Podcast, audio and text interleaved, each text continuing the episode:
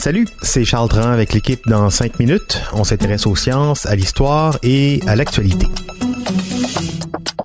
Aujourd'hui, on parle des hommes et des femmes face à la maladie. Sont-ils égaux face à la COVID-19? Il semblerait que non.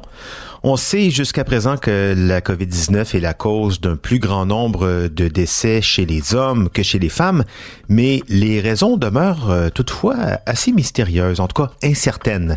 Voici Myriam Lefebvre. Les statistiques, même si elles ne sont que provisoires, parlent d'elles-mêmes. En Suisse, par exemple, alors qu'on recense plus de femmes atteintes de la maladie, soit 52,4% des cas confirmés, on recense inversement plus de décès chez les hommes, à 63,5% contre 36,5% chez les femmes. Une tendance similaire en Chine, là où la maladie s'est déclarée en décembre dernier, mais aussi en Italie, en Corée du Sud, en Espagne et dans d'autres pays. Évidemment, toutes les données ne sont pas encore compilées, mais ça donne une bonne idée de la répartition, surtout que des écarts liés au nombre de décès par sexe ont aussi été enregistrés en 2003 avec le SRAS et en 2013 lors d'une épidémie de coronavirus en Asie. Quelles explications à tout ça? Les facteurs sont difficiles à déterminer, mais jusqu'à date, on expliquerait la situation par la génétique, les hormones et par quelques autres causes sociologiques et démographiques. D'abord, la génétique. Le chromosome X contient de nombreux gènes liés à l'immunité. Chez les hommes, le chromosome X est présent qu'en un seul exemplaire. Or, les femmes ont deux chromosomes X. Il y a un des deux chromosomes X qui est naturellement inactivé chez les femmes, ce qui empêche donc une activité excessive des gènes.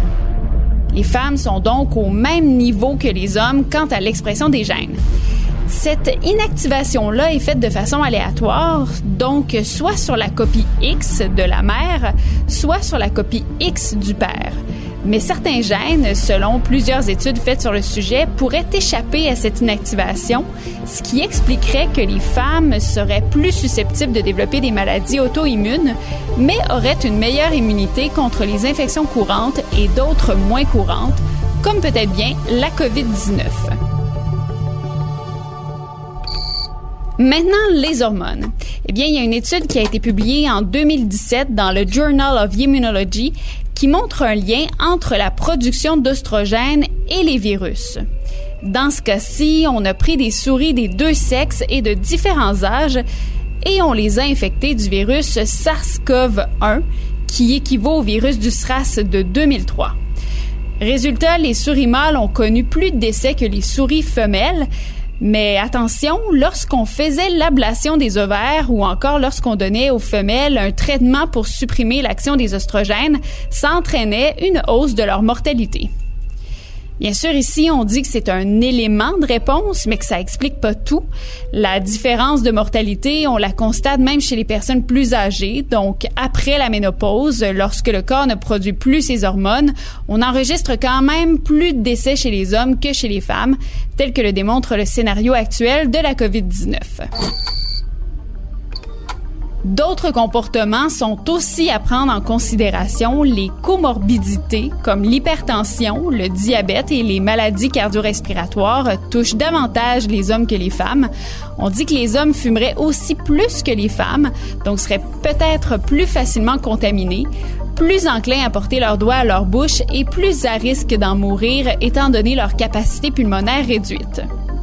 Bref, les scientifiques sont divisés sur les explications et le débat rejoint même celui sur l'écart de longévité homme-femme. On sait que les femmes ont une espérance de vie plus grande que celle des hommes. Au Québec, l'espérance de vie des hommes est de 80,9 ans contre 84,3 ans pour les femmes. Jusqu'à récemment, on justifiait cet écart-là par des causes sociologiques, mais depuis les dernières années, certaines différences biologiques, dont justement la génétique et les hormones, ont aussi ajouté des doutes. Ouais, c'est ça la science. Hein? Dès qu'on trouve des réponses, ben il y a encore plus de questions qui se pointent à l'horizon. Les coronavirus, euh, ça fait longtemps qu'on les connaît, mais la COVID-19, elle, sa connaissance, elle est beaucoup beaucoup plus récente. En résumé, les chiffres semblent moins favorables aux hommes en surpoids, fumeurs et ou malades qu'aux femmes, mais ça va prendre plusieurs années pour les confirmer ces chiffres, avec d'autres facteurs aussi hein, hormonaux, génétiques, le groupe sanguin aussi. D'ici là, on va espérer trouver un vaccin en priorité. Merci, Myriam Lefebvre. C'était en cinq minutes.